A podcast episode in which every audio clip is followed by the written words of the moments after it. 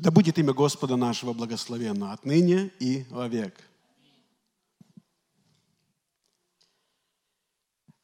Я хочу в заключение нашего собрания поделиться с вами несколькими текстами Евангелия. И прочитаю из послания апостола Павла, из послания к, филипп, к филиппийцам. Первая глава, 12 до 16 стиха. Послушайте. «Желаю, братья, чтобы вы знали, что обстоятельства мои послужили к большему успеху благовествования. Так что узы мои о Христе сделались известными всей притории и всем прочим, и большая часть из братьев в Господе, ободрившись узами моими, начали с большей смелостью – безбоязненно проповедовать Слово Божие. Я хочу обратить ваше внимание на стих, где апостол Павел говорит, я хочу, чтобы вы знали, что мои обстоятельства послужили успеху. Я так думаю, что я и назову мою проповедь. Обстоятельства могут служить к успеху. Не все обстоятельства служат к успеху, и не все служат к поражению. Обстоятельства. Я бы сегодня хотел поговорить с вами э, на вот эту тему. Дело в том, что наша жизнь, она состоит из обстоятельств. И у каждого они разные. И обстоятельств много. Есть обстоятельства, которые затягиваются на целый день может быть, на два, на три дня. Но в основном это кратковременные, краткосрочные какие-то события, которые происходят в нашей жизни. Мы иногда называем их мелочи. Но я раньше так любил говорить, что в основном наша жизнь состоит из мелочей. И когда они становятся в ряд, когда одна, одно обстоятельство за другим, одно из за другим – тогда из этого и слаживается наш день, неделя, месяц и наша жизнь. На самом деле в жизни у человека таких э, больших обстоятельств или событий, или мелочей всего лишь несколько. Родился, пошел в первый класс, закончил школу, получил driver license, женился и крестился. Okay. Если собрать десяток, наверное, соберется, а все остальное заполняется вот такими мелкими обстоятельствами. В данном случае мы прочитали, что апостол Павел говорит, у меня сложились такие обстоятельства, глядя на которые никто не мог сказать, что они приведут к успеху. Но, говорит, обстоятельства послужили к большему благословению – и я, в том, чем я преуспеваю, я достиг максимального успеха. Апостол Павел преуспевал, или его основная работа была проповедовать Евангелие. Он и назывался апостолом.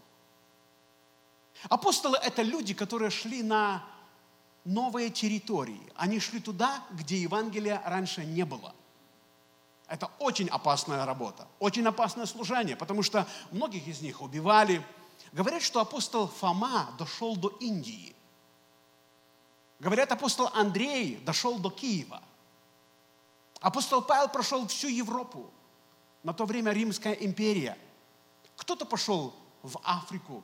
Это были очень сложные занятия. И апостол Павел говорит, вот я вам сейчас расскажу, что именно с ним произошло, но основная моя мысль,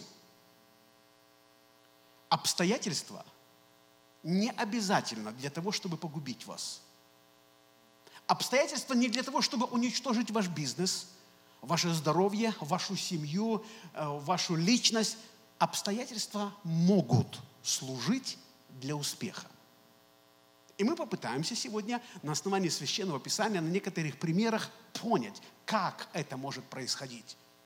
Одно и то же самое обстоятельство. Оно может тебя поднять и может тебя опустить. На одном и том же обстоятельстве ты можешь заработать и можешь потерять. Можешь приобрести большущий авторитет и можешь потерять всяческий авторитет. Обстоятельства, обстоятельства, обстоятельства, они э, смогут послужить успеху. Почему-то нам кажется, что э, а, все в этой жизни должно работать на нас. Вот человек так, так создан, что все, что все, что с ним соприкасается, или все, чего он касается, он почему-то думает, что это должно приносить мне благо. И наша жизнь, мы стали в центре нашей жизни. Мы рассматриваем жизнь, это приносит мне успех, или приносит деньги, или приносит новые контракты, или наоборот, я должен uh, stretch myself, я должен служить кому-то, быть кому-то благословением. Но почему-то мы рассматриваем в своей жизни, что все должно послужить нам – Отчасти это правда, но как христиане, я люблю повторять слова, которые написаны для Авраама, были написаны. Бог сказал так, и ты будешь в благословении. Бог говорит, я благословлю тебя, а ты в свою очередь будешь благословлять остальных людей, которые после тебя. И Авраам настолько имел открытое сердце, что Бог дал ему так много, что мы, живущие три тысячи лет после Авраама, еще продолжаем наследовать благословение. Так написано. Поэтому имейте открытое сердце, чтобы все, что у вас вливается, оно могло вытекать для других людей. Не оставляйте себе. Вы скажете, а что мне? Бог даст тебе еще. Бога не, Бога не будет дефицита благословений. Нет. Итак, давайте несколько еще раз взглянем на этот стих. Смотрите, еще раз. Я желаю, чтобы вы знали, то есть апостол Павел хотел кому-то это сказать. Очевидно, что люди не так думали про него. Это он пишет. Я, говорит, хочу, чтобы вы знали, что мои обстоятельства послужили успеху. Но люди, похоже, не так смотрели на апостола Павла. Написано, он получил по 40 ударов без одного, то есть по 39 ударов, ее несколько раз били, 39 ударов за раз наносили, потому что считалось, 40 удар был смертельный. И били не ремнем, били палками, били плетями с наконечниками. То есть это было очень жесткое испытание. Он тонул, и он был со зверями, в опасностях на море, в опасностях от разбойников – в опасностях от, от соплеменников, от иноплеменников. У него была очень такая, знаете, жизнь полна, на первый взгляд, одних поражений. Но апостол Павел так не думал. Он говорит, я хочу сказать вам.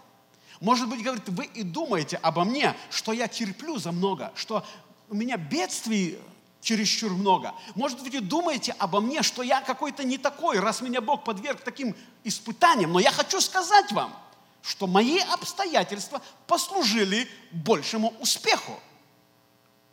Вы знаете, мы все смотрим на людей. Кто-то смотрит на меня, на кого-то смотрю я. И вы, наверное, смотрите, если с человеком с тем вот так происходит, наверное, он этого заслужил. Или, наверное, он чересчур грешит, и Бог его наказывает. Или, наверное, он такой плохой, или такой хороший. И раз ему все так везет, значит, э, вот он такой. И апостол Павел знал, что так люди смотрят на него. И поэтому он говорит, я хочу, чтобы вы знали. Одно дело, как на меня смотрят люди, другое дело, как я смотрю на свою жизнь. Можете сказать аминь? Потому что э, оболочка наша может быть обманчива. Мы научились быть артистами одного театра, где даже слово «привет» в этом в нашем обществе говорится другими словами. How are you? Слово how are you говорится не с целью узнать твое состояние, а просто привет. И никто не ожидает от тебя ответа. Попробуй на паркинг-лад любому встречному, сказавшему тебе how are you, остановиться и рассказать ему. И ты увидишь, что он в этом вообще не заинтересован. Э, как ты себя чувствуешь? Это вошло в нашу культуру. Апостол Павел говорит, его, его основным делом было благовествование. Он настолько это серьезно принимал, что однажды он написал в одном письме, говорит, горе мне, если я не благовествую. У каждого из вас есть основной род занятий. Кто-то водитель, кто-то строитель, кто-то занимается с деньгами, кто-то буккипинг, кто-то руководит компаниями. У каждого из вас основное строительство, основное занятие. И вы понимаете, что вы должны его вести честно, вести очень скрупулезно, без всяких слабинок. У апостола Павла была задача проповедовать Евангелие. До этого он получил наивысшее образование в Иерусалиме. Учителем его был Гамалиил, и все это знали. И апостола Павла было довольно-таки светлое будущее, но однажды, когда он ехал арестовывать христиан в Сирию, в Дамаск, на него с неба сошел свет, и голос проговорил ему, Павел, ты неправильно делаешь. Если я стану против тебя, тебе будет сложно идти против меня. И апостол Павел э, поменял свое служение, поменял образ своей жизни. Он начал проповедовать. У него получалось проповедовать. И он проповедовал не потому, что он пошел в школу, а он проповедовал, потому что встретился с Иисусом. Я думаю, это о чем-то нам говорит. Мы становимся проповедниками не потому, что мы ходим в церковь, не потому, что нас учат там свидетельствовать другим. Мы становимся свидетелями Иисуса Христа, потому что мы с Ним лично знакомы. Если я делаю, апостол Павел говорит, по принуждению, то мне никакой пользы от этого не будет. Но если исполняю служение, и действительно, мне будет благословение. И апостол Павел начал свидетельствовать через три дня после того, когда он встретился с Иисусом. Если здесь есть человек, кто уже больше три дня прошло, как встретился с Иисусом, и вы еще не свидетельствуете, надо что-то менять. И вот он пишет такие слова. Еще раз я возвращаюсь к моему стиху. «Желаю, братья, чтобы вы знали, что обстоятельства послужили к большему успеху благословения. Так что узы мои о Христе сделались известными всей притории. Узы мои, узы мои. Обычно чем люди хвалятся? Пойдите на какую-нибудь бизнес-конференцию и послушайте, чем хвалятся бизнесмены. Никто не хвалится потерянными контрактами – Никто не хвалится потерянными людьми, потерянными миллионами или десятками тысяч. Никто не хвалится. Обычно говорят о своих достижениях. Это хорошо. Апостол Павел говорит, я хочу похвалиться перед вами, я хочу, чтобы вы посмотрели на меня не так, как люди смотрят, а поняли, что я на самом деле переживаю. Узы мои сделались известными всей притории. Притория – это слово пришло к нам из Римской империи. Это место, где заседали военные, где был закон, где было правительство. Это был, там наместник Кесаря был. Там были другие офици, officials, официальные лица. И вот посмотрите, как бы апостол Павел мог бы принести им Евангелие? Как? Как? В то время проповедовать Евангелие Риме запрещалось. Они не запрещали по городам где-то ходить, но попробуйте в Сенат прийти и попроповедовать Евангелие. Вам приходило когда-нибудь желание, каким образом хорошо было бы заслать какого-то красноречивого и исполненного Духом Святым проповедника в офис нашего премьер-министра? Хотелось бы, правда? Чтобы он ему попроповедовал, и тот поменял свои мысли. То же самое было в то, в то время в Риме. И апостол Павел говорит, меня арестовали. И арестовали как разбойника. Арестовывают не, не, не, не хороших людей, а арестовывают людей, которые нарушают покой. Его арестовали, привели и начали спрашивать, ну что ты наделал? Что-то ты учишь? И он всей притории засвидетельствовал имя Иисуса Христа. То есть он достиг своей цели, именно своего служения, своей цели. И этому э, благоспоспешили обстоятельства. Сам бы он никогда туда не пошел, обстоятельства. И он тут дальше говорит, так что узы мои и сделались всей притории, и большая брать, часть братьев в Господе, ободрившись моими узами, начали с большей смелостью проповедовать Евангелие. Вот подумайте об этом. Это очень глубокая тема. Я вот хотел, чтобы вы подумали.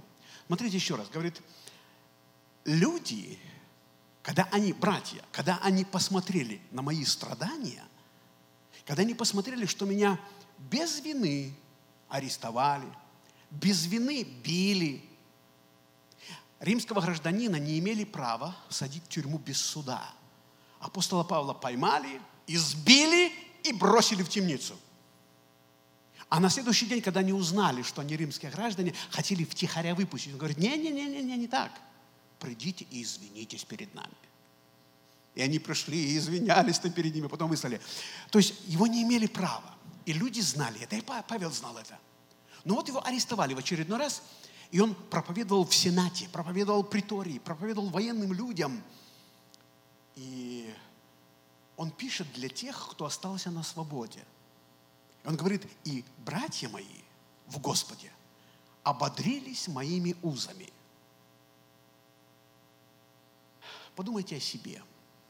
Почти каждый из вас что-то переживает, что-то переносит. Кто-то болеет, у кого-то с бизнесом, у кого-то в семье, у кого-то в работе, что-то не получается. Вас что-то преследует. И другие люди знают это. Знают это. Глядя на вас, другие люди, глядя на вас, они могут ободриться, или они могут сказать, а, ничего ему не помогло, и, наверное, мне ничего не поможет. Апостол Павел говорит, люди, глядя на мои страдания, глядя на мои узы, ободрились. Вот я, я не буду растягивать эту тему, я хочу вам просто конкретно сказать. Живите так, чтобы другие люди, глядя на вас, ободрились. Можете сказать аминь? Переносите скорби. Знаете, мы, люди, живем в таком обществе, где любую скорбь мы пытаемся обойти, отменить, отложить, забыть. Но если вы исследуете Писание на тему скорби, то вы увидите, что рядом со словом скорбь обязательно стоит переноси. Очевидно, что мы люди э, имеем какой-то бенефит. Нам от этого станет лучше. Мы не хотим скорбей, никто не хочет, но когда они приходят в жизнь, они что-то меняют в нас. И поэтому апостол Павел знал это. Он говорит, я хочу, братья, написать вам, что обстоятельства, вот такие обстоятельства, меня, я в кандалах. Мои руки закованы в оковы. Я вместо того, чтобы совершать пятое миссионерское путешествие, я сижу в тюрьме. Но, говорит, это послужило успеху. Я достиг таких людей, которых я никогда бы не достиг. И говорит, но самое лучшее, говорит, что люди, люди вокруг этих городов, в церквях на то время, они, глядя на меня, ободрились. Я хочу сказать вам, друзья, живите так, чтобы другие, глядя на вас, ободрились чтобы они сказали, если он может, значит, я смогу. Amen. Если ему Бог помог, значит, и мне поможет, потому что мы члены одного тела Христова, мы в одной церкви. Живите так, чтобы, глядя на вас, у людей было ободрение, ревно служить. У вас не будет второй раз прожить жизнь, шанса. Я, я последнее время почему-то думаю об этом. Я не хочу в этой жизни экспериментировать, а в следующей прожить как положено. Нет, у меня одна жизнь. И я хочу прожить ее достойно Евангелия Иисуса Христа. Я очень хочу, чтобы, глядя на меня, у других появлялась вера, надежда. Они ободрялись во имя Иисуса Христа. Аминь. И большая часть братьев в Господе, ободрившись узами моими, начала с большей смелостью, безбоязненно проповедовать Слово Божье. Почему безбоязненно? Очевидно, что любого проповедника преследовали если бы не преследовали, если бы их, им наоборот только хлопали и принимали в городе, апостол Павел не написал бы безбоязненно. Очевидно, что все проповедующие Евангелия испытывали на себе косые взгляды, давление правительства, им запрещали, их за это били. Но говорит апостол Павел, когда они на меня посмотрели, что я переношу, и что меня не сломали, и что мой дух горит для Бога, они начали с такой ревностью проповедовать Евангелие, и только Богу слава за это. Аминь. Вот об этом и я хотел бы поговорить с вами. И дальше 15 стих пишет. Некоторые, правда, по зависти – и любопрению, а другие с добрым расположением проповедуют Христа. Одни по любопрению проповедуют Христа нечисто, думая увеличить тяжесть уст моих. Были такие. Знаете, не все хорошо. Не все ободрились.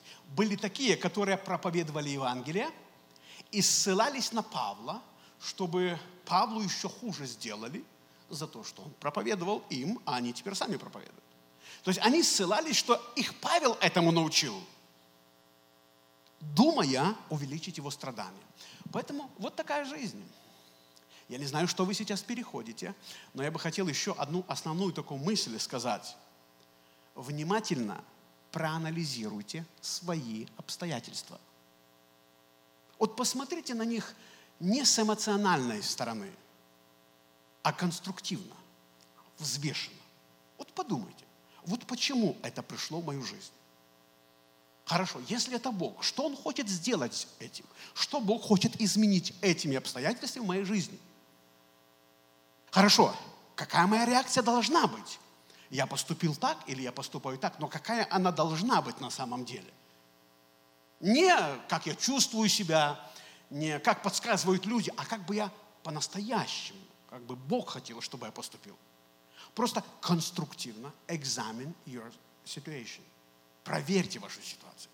Потому что если вы верите, что вы ходите под Богом, то с вами не случится ничего, что выходило бы за рамки Божьей воли. Вы понимаете это? С вами не случается ничто, что Бог не имел бы в виду. Вот смотрите, Израиль. Я вам напомню такую историю про Иосифа. Вы помните, он был любимый сын. Отличались его даже одежды. Бог открыл ему два сна, дал ему два сна. За эти два сна его братья, родные братья, продали в Египет – в Египте жена царедворца хотела соблазнить его. Он отказался. Она засадила его в тюрьму. Два года в тюрьме. Бог там ему дал откровение. Он истолковал сны двум. Одному виночерпию, другому хлебодару фараоновому. И когда виночерпия выпустили, Иосиф говорит, слушай, вспомни обо мне, когда тебе будет хорошо. Тот вышел и забыл. И потом, когда уже Иосиф Файнелы вышел из тюрьмы, когда уже его братья пришли к нему, которые продали его. Вы знаете всю эту драму, эту историю. Пришли, Иосиф сказал, говорит, когда братья начали подозревать, что он сейчас их пересадит всех, он говорит, я боюсь Бога. Вы, говорит, замышляли мне добро, а Бог обратил, вы замышляли мне зло, извините, зло, а Бог обратил это в добро. Не все, что с вами происходит сейчас, закончится так. Бог, послушайте, Бог может обратить. Бог может поменять местами. Бог может переставить все своими местами, и ты увидишь. Мне, я не, я не умею играть в шахмат, шахматы, но я любил наблюдать, как они играют. Думаю, это, это сколько нужно мозгов иметь, чтобы понимать эту игру. Я пытался вникнуть в ее, ну, кроме коня ничего больше не выучил коня, вот как он ходит конем, так. И вот, и... Но что интересно, они видят результат игры на несколько ходов вперед. И они могут выстраивать игру вроде бы, и только в конце, раз, оказаться, что ты выиграл. Я вот начинаю думать, друзья мои, мы многое в жизни не понимаем.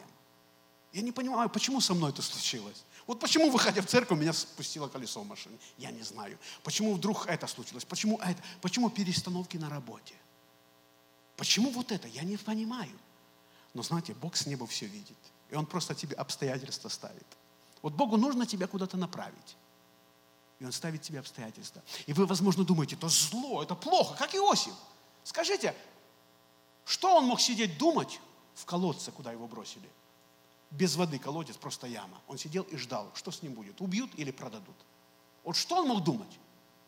Наверное, он о своих братьях думал все, что только лезло в голову.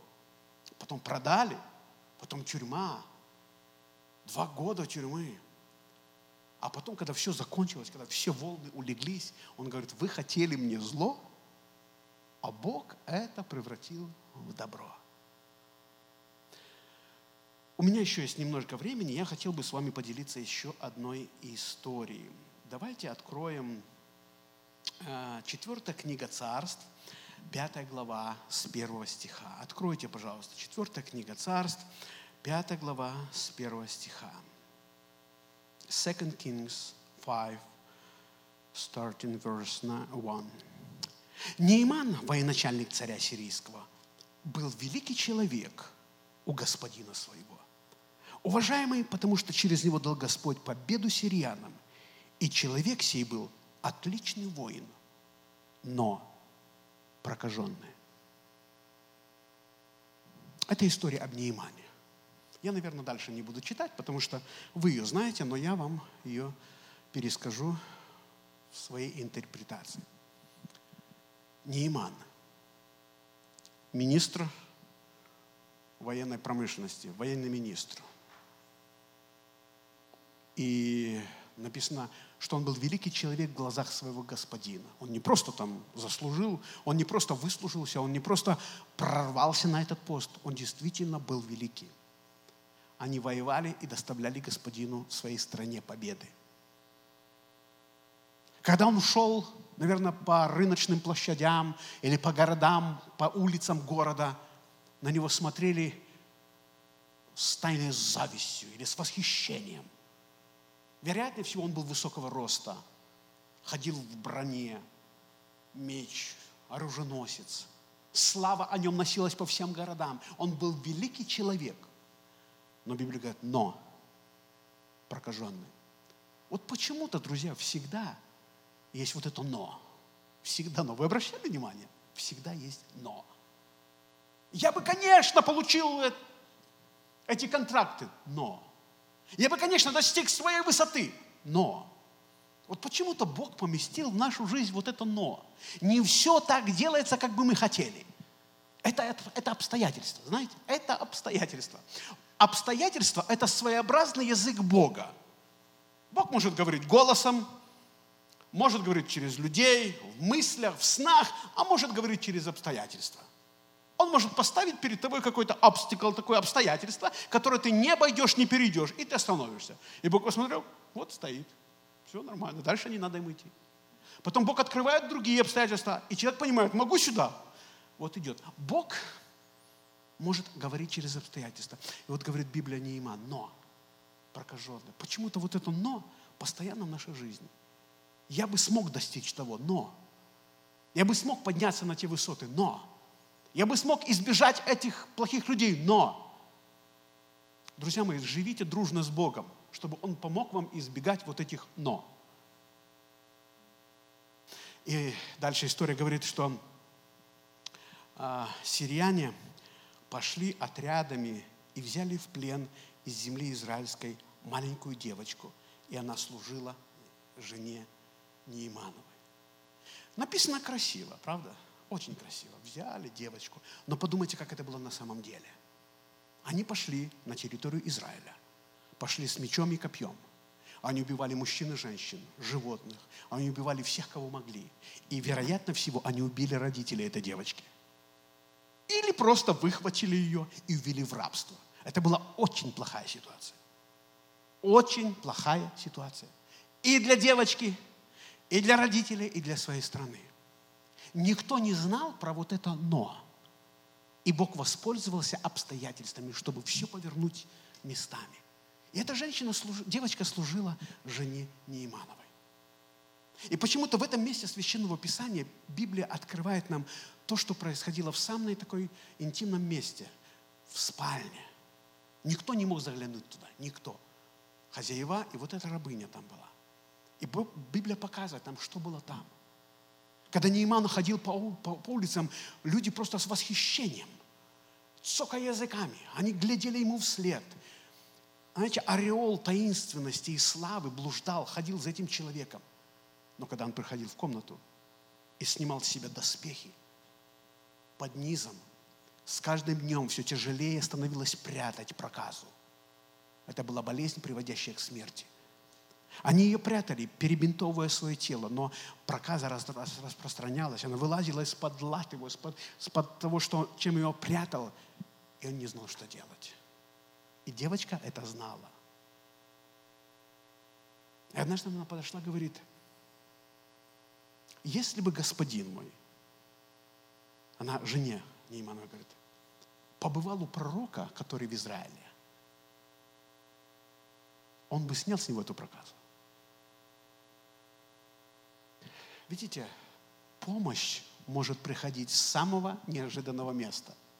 Просто возьмите эту мысль себе из этой истории. Помощь в вашу жизнь может прийти с самого неожиданного места. Кто знал, что именно эту девочку нужно было поймать и увести в плен? Кто знал? Почему не другую? Потому что, может быть, другая не, не дала бы такого совета. Это не было добровольный переход из одной страны в другую. Это было жестокое, жесткое, циничное ограбление, убийство, арест, взятие в плен раба. Здесь несколько таких есть моментов. Представьте себя на месте девочки. Какое у вас чувство было бы? Наверное, когда, если бы вы первый раз узнали о том, что ваш господин, который так жестоко вас арестовал, забрал у родителей, забрал из страны, если бы вы узнали, что он заболел, можно было сказать, суд, это от Господа. Да, можно было так сказать. Но у нее в сердце нашлось что-то доброе. Она говорит, я помогу тебе. Если ты меня послушаешься, я тебе помогу. Пойди назад туда, по той земле, которую ты выжег, где поубивал, где до сих пор плачут после твоих военных походов, пойди туда, найди Елисея, он снимет с тебя твою проказу. Я хотел бы оставить вам эту мысль, не буду развивать дальше историю, но просто хотел бы сказать, друзья мои, какие бы обстоятельства в вашей жизни не были сейчас, из любого из них Бог может пронести вам добро. Ходите с Богом. Я вспоминаю моего отца, он был пчеловод, он есть пчеловод. Когда мы еще жили в Белоруссии, зимы были холодные. Пчелиные ульи утепляли, чтобы пчелы не умерли. И зимой где-то декабрь, январь, февраль, ближе уже к февралю, когда весна наступала, мой отец ходил, проверял ульи. Как узнать, что пчелы живые? Открывать нельзя было. Он подходил, приставлял ухо к, э, к улью и кулаком ударял по стене. Если пчелы почувствовали, что им опасность, зашумели внутри, значит живые. Вы знаете, иногда Бог, чтобы как-то нас вывести из спячки, из равновесия, из беспечия, просто кулаком по улью, раз так. Но подумайте о тех, кто сидит в улье. У них все спокойно, еда есть, спим сколько хотим, хотим, работаем, не работаем, короче, сиди, ничего не надо делать. И вдруг бах! Господи, что это такое? Бог говорит, я просто проверяю, живые вы или нет. Ну так, ну а как же? Бог создает какое-то обстоятельство, чтобы тебя немножко... Апостол Павел говорит, обстоятельства мои послужили большему успеху. Проверьте, вот посмотрите на вашу ситуацию глазами максимально вот вас, не ваших эмоций, не людей. Люди видят вас по-разному. Некоторые смотрят и думают, неужели у этого человека может быть что-то такое? Это у меня. Мы постоянно думаем, что у меня. Самое хуже это у меня. Все вроде бы нормально, а вот я как... Это только меня трясет, меня касается. Нет, друзья мои, всех вас, абсолютно всех вас что-то касается. У всех у вас есть какие-то трудности. Работа, эмиграция, здоровье, финансы, семья, бизнес, идеи какие-то, может быть, страхи какие-то. У всех вас есть. И вы не знаете, для чего Бог послал это. Но любая, любое обстоятельство может привести вас к успеху. Будьте верны Господу, будьте верны Господу. И пусть Он действительно возьмет вас свои руки. Подумайте о себе со стороны Бога. Вот по, это, это не грех, не грех. А, поднимитесь над собою и посмотрите, как, как будто за вами смотрит Бог. Вот, как вы подумаете, конструктивно подумайте. Допустим, вот я Бог, а вот это Он. Что бы я хотел изменить вот этими обстоятельствами? Серьезно подумайте. А Бог точно что-то хочет нам поменять. Я должен был бы отреагировать, если бы я знал, что Бог сейчас пошлет мне эти обстоятельства? Как мне нужно отреагировать? очевидно, что есть выход. Бог никогда не даст вам обстоятельств, из которых нет выхода. Хотя бы один, но есть. Я буду заканчивать. Я очень желаю, чтобы все вы э, продолжали изучать Евангелие, находя в нем практические советы, как нам выходить из разных трудностей. Но обстоятельства могут быть содействовать тому, чтобы нам было хорошо. И дальше еще не забудьте, пожалуйста, ту мысль. Апостол Павел говорит, и глядя на меня, братья ободрились. Я бы хотел, чтобы, глядя на вас, я мог ободряться. Вы могли ободряться, глядя на меня. Давайте поддерживать друг друга. Аминь. Давайте встанем, пожалуйста. Дорогой Отец наш, во имя Иисуса Христа, мы стоим перед Тобой. Ты наш Бог. Нам очень приятно осознавать, что Ты заботишься о нас. Ты знаешь не только два шага наперед, Ты знаешь вообще всю нашу жизнь. Мы думаем, что это наши обстоятельства, что нам все плохо, что кто-то против нас. Постоянно все что-то с нами происходит. На самом деле, Господь, Ты знаешь, что из любого обстоятельства Ты бы мог помочь нам. Нам всего лишь нужно знать Тебя. Господи, я молюсь о тех, кому трудно, кто не знает, почему это с ним происходит, кто не знает, как правильно поступить. Я молюсь Тебе, Господь, открой завесу. Дай нам увидеть хотя бы частичку Твоего плана. Дай нам понять, Господь, что эти обстоятельства пришли в нашу жизнь не просто так. Ты что-то хочешь поменять. Ты куда-то хочешь нас двинуть. Ты хочешь приподнять нас на новый уровень. Ты хочешь приблизить нас к себе. И нам нужно оставить что-то behind, позади себя. Господь, помоги тем, кто переживают трудные обстоятельства, прожить жизнь так, чтобы, глядя на них, у других появилась вера – и когда у них что-то случится, у них было больше силы прожить это правильно. Во имя Иисуса Христа. Дух Святой, открой нам это слово глубже. Раскрой его внутри нас со всеми оттенками, со всеми, Господь, символами и значениями, чтобы мы поняли его больше, чем мы видим сейчас. Во имя Иисуса Христа. Аминь.